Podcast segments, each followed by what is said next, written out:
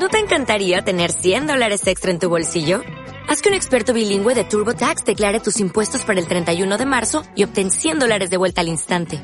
Porque no importa cuáles hayan sido tus logros del año pasado, TurboTax hace que cuenten. Obtén 100 dólares de vuelta y tus impuestos con 100% de precisión. Solo con Intuit TurboTax.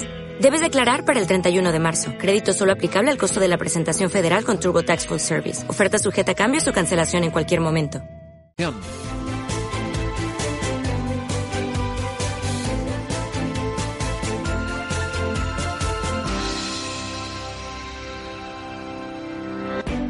Y por primera vez en el mundo, en la historia de la radio, una periodista robot es quien lleva la dirección y las preguntas de este programa en el que conocemos a las personalidades, a las mejores personas del mundo de la inversión. Querida Sarabot, ¿cómo estás? Buenos días Luis Vicente. Hoy vamos a conocer mejor a Jesús García, director de banca privada de Welcia Management. Welcia Management, bueno, creo que Sarabot no lo dice del todo, del todo bien. Pero bueno, estamos preparados, Sara. Hola Jesús. ¿Qué tal? Buenos días. Espero que no se te haga muy raro ser entrevistado por una redactora robot. Verás que soy una máquina encantadora, casi siempre. Seguro. bueno, pues venga, empezamos eh, cuando quieras, Sara. Me alegro de que seas valiente. Empezamos entonces.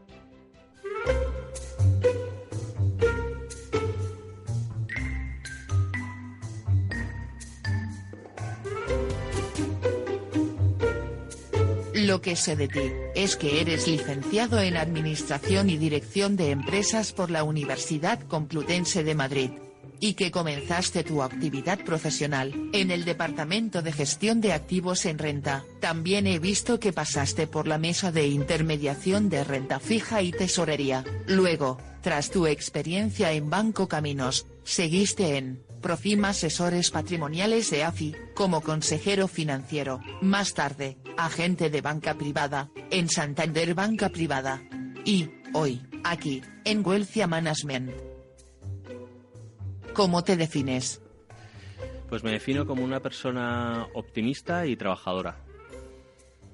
¿En qué cosas eres poco convencional? Eh, pues quizás, eh, pues no sé, no sé, creo que no soy excesivamente poco convencional, la verdad. Eres ortodoxo. Bastante ortodoxo. ¿En qué consiste tu trabajo? Pues mi trabajo consiste básicamente en atraer eh, patrimonios y, y, dar servicio a las familias a las que, que son clientes de Huelcia. Por cierto, ¿recuerdas cuántos trabajos, y se cuentan todos, has tenido ya en tu vida? Pues eh, tú los has enumerado perfectamente y, y pocos creo, creo, que lo dice por si hay alguno que se le ha escapado. No, no, bueno, sí, pues los que trabajas, los que haces normalmente para sacarte algo de dinero cuando, cuando eres más joven, ¿no? Pues de, trabajas de camarero, de caterings y, y, y demás. Que también lo has hecho. Hombre, por supuesto.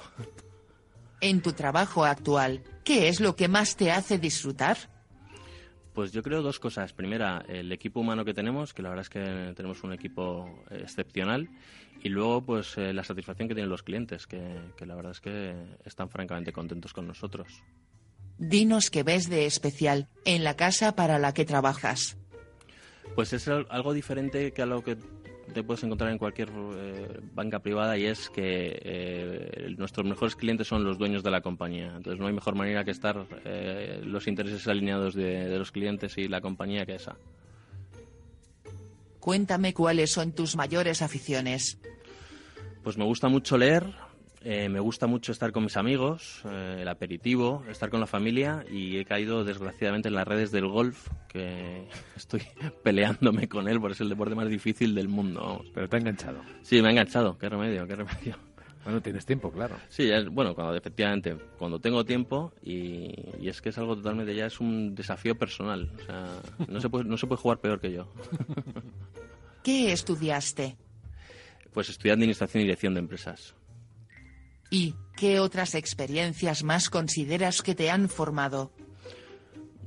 Yo creo que el trabajo en, en sí, cada trabajo eh, he intentado sacar lo mejor de, de, cada, de, cada, de cada sitio donde he estado y aprend intentar aprender a, al 100% todos los días que, que trabajas.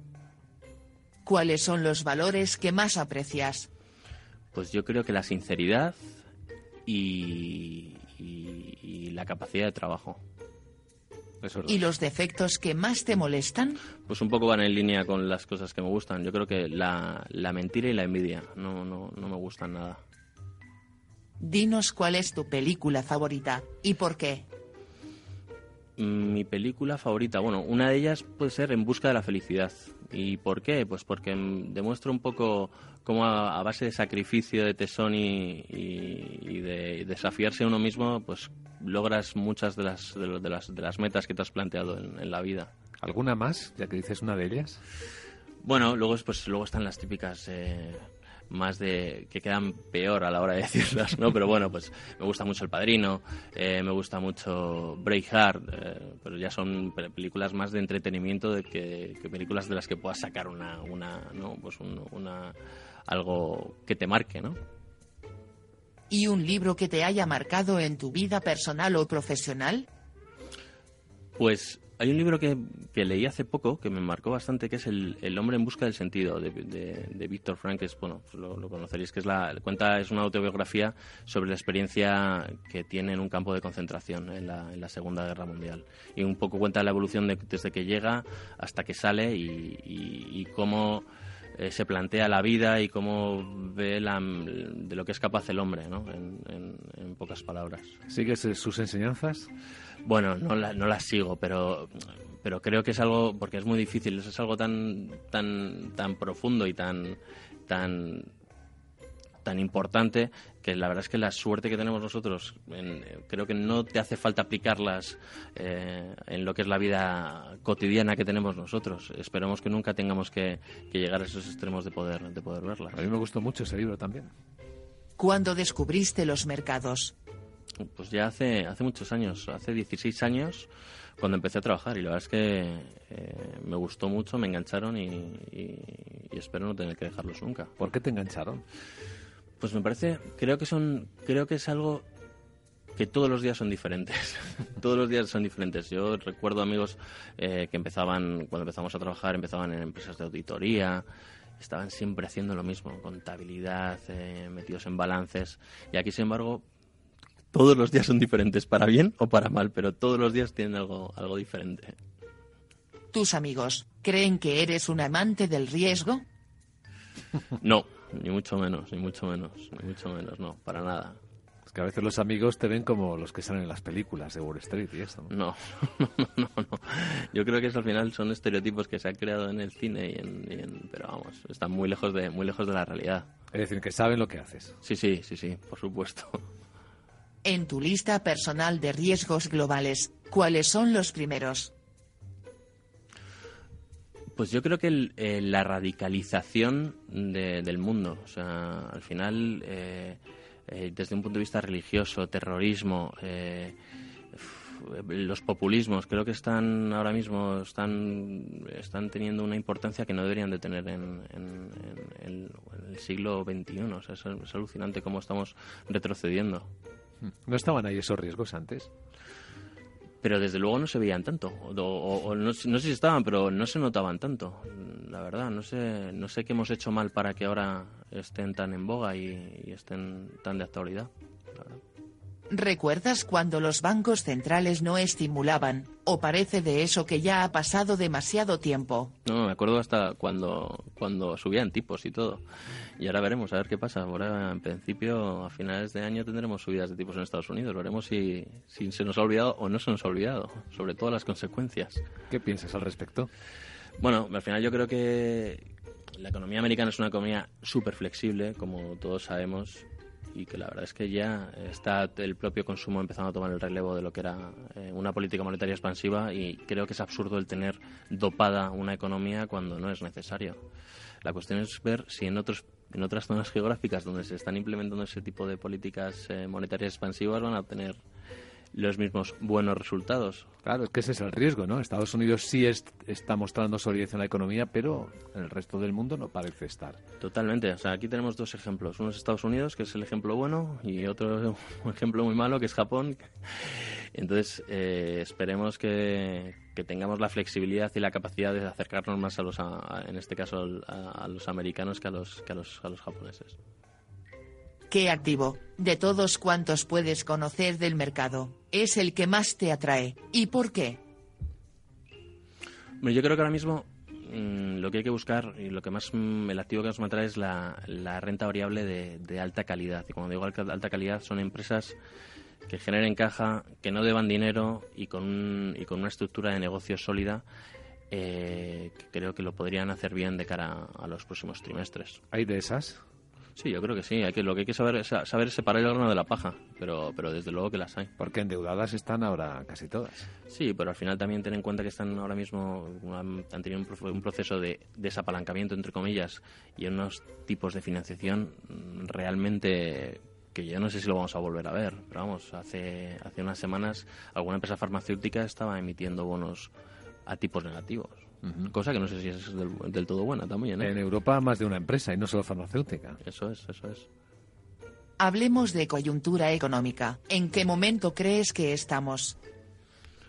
Bueno, estamos en un momento, como, bueno, como he explicado antes eh, brevemente, eh, con Estados Unidos que parece que sí que empieza a despegar y con una Europa en la que tenemos que demostrar si realmente todas las políticas tomadas por el Banco Central Europeo se van a reflejar más a nivel micro de momento todavía no se está produciendo. Vamos a ver si, si se consigue y, cómo evolucionan las economías. ¿Tu escenario más, más probable cuál sería?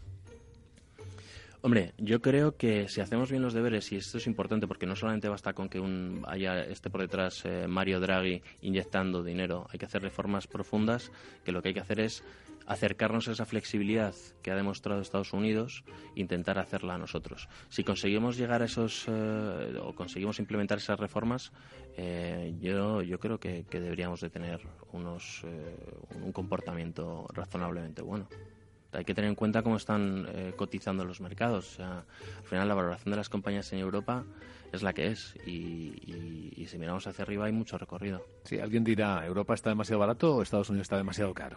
Bueno, al final Estados Unidos está demasiado caro, pero lleva estando caro muchos, muchos meses.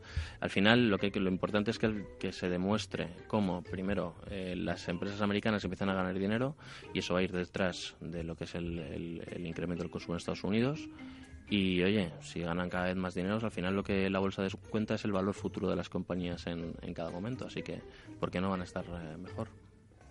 ¿Qué tendencias interpretas que están más marcadas ahora en los mercados?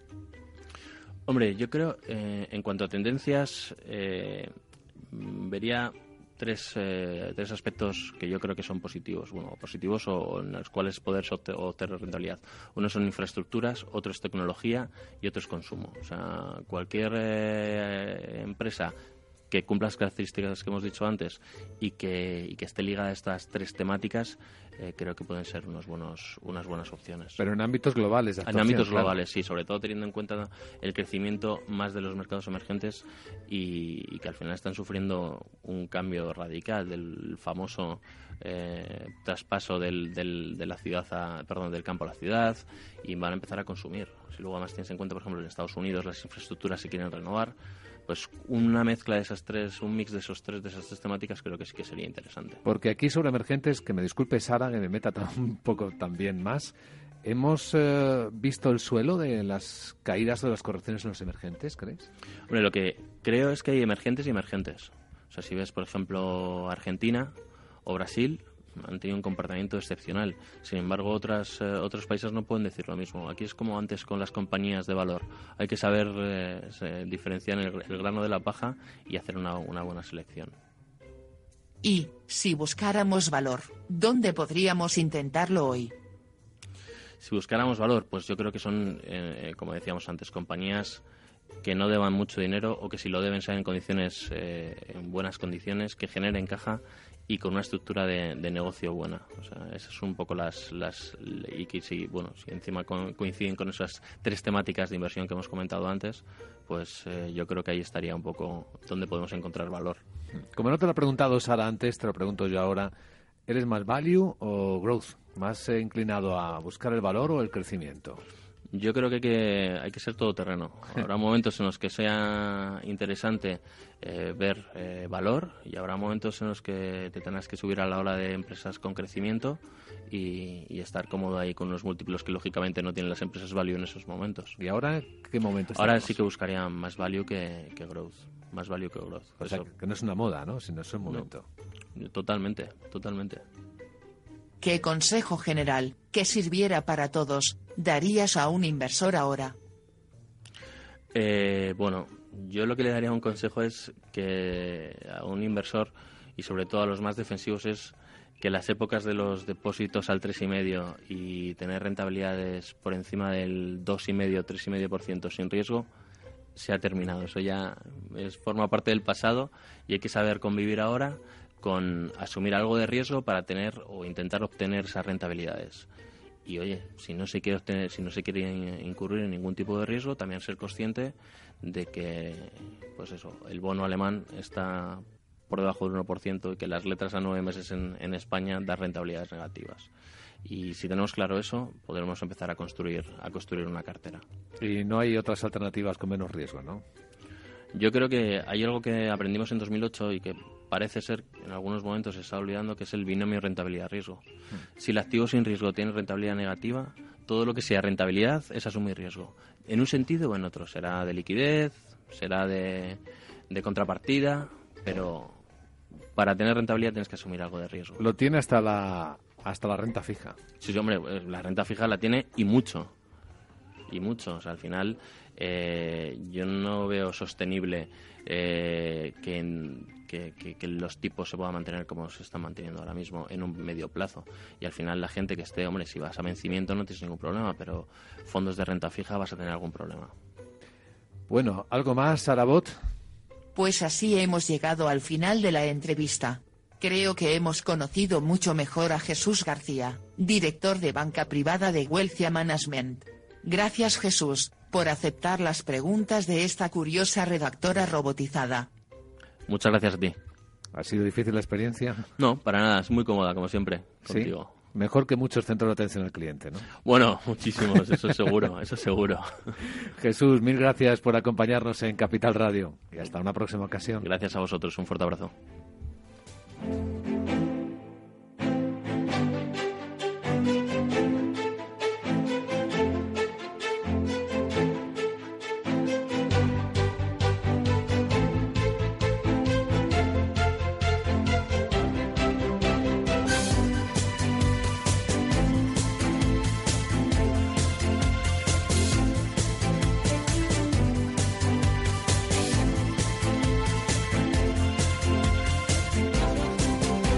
Capital Radio, la genuina radio económica.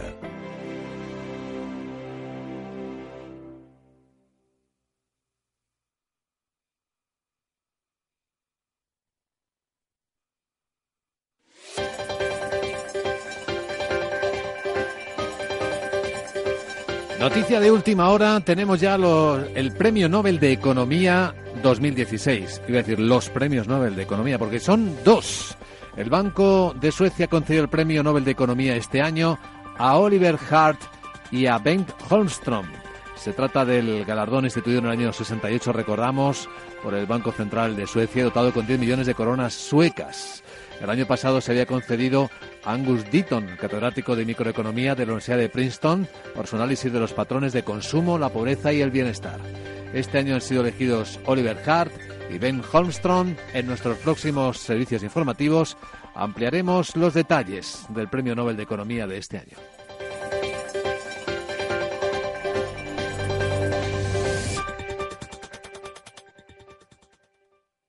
Gráficas Naciones. Más de 50 años de experiencia en el sector de las artes gráficas. Apostamos por la última tecnología tanto en impresión offset como en digital y gran formato. Realizamos todo tipo de impresión. Tarjetas de visita, folletos, libros, vinilos, decoración y montaje de stands. Más información en el 91 629 2145 o en gráficasnaciones.es. El día que empieza la jornada intensiva, el día de la paga extra, el día de la cena de Navidad. Hay muchos días señalados en el trabajo y el Día Solidario de las Empresas también debería ser uno. El próximo 22 de octubre cumplimos 10 años en los que más de 6.500 voluntarios han colaborado en diferentes proyectos sociales para ayudar a los colectivos más vulnerables. Si tú también quieres formar parte del cambio, apúntate a la décima edición del Día Solidario de las Empresas, organizado por A3 Media y Cooperación Internacional ONG. Entra en diasolidario.com e infórmate.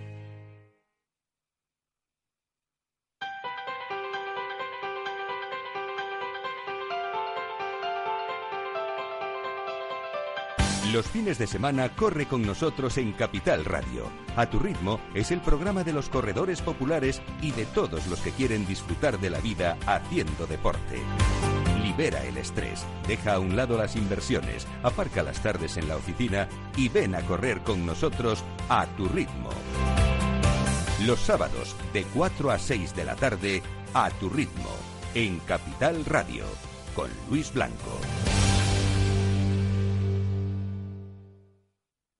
¿Conoce ya el nuevo Montes de Galicia? Disfrute de una experiencia gastronómica completa que va desde el picoteo en barra con vinos de prestigio por copas a la coctelería de autor, pasando por la gran variedad de recetas tanto clásicas como modernas de nuestra renovada carta. Y todo ello en un entorno cálido y agradable del barrio de Salamanca. Montes de Galicia, calle Azcona 46, teléfono de reservas 91 355 2786 o también losmontesdegalicia.com.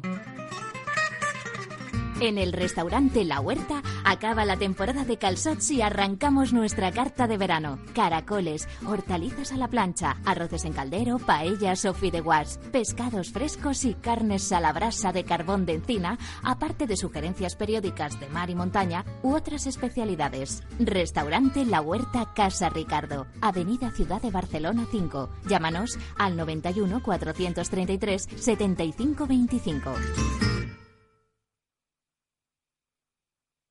¿Sabes cuál es el mejor dial para escuchar Capital Radio? Tu móvil. Ya tienes disponibles las versiones de iOS y Android de Capital Radio. Y si quieres escucharlas en tu coche, lo tienes muy fácil. Empareja el Bluetooth de tu coche con tu móvil o tableta, entra en la app de Capital Radio y ya lo tienes. Escucha Capital Radio en digital. Y si te preguntan qué escuchas, no lo dudes. Capital Radio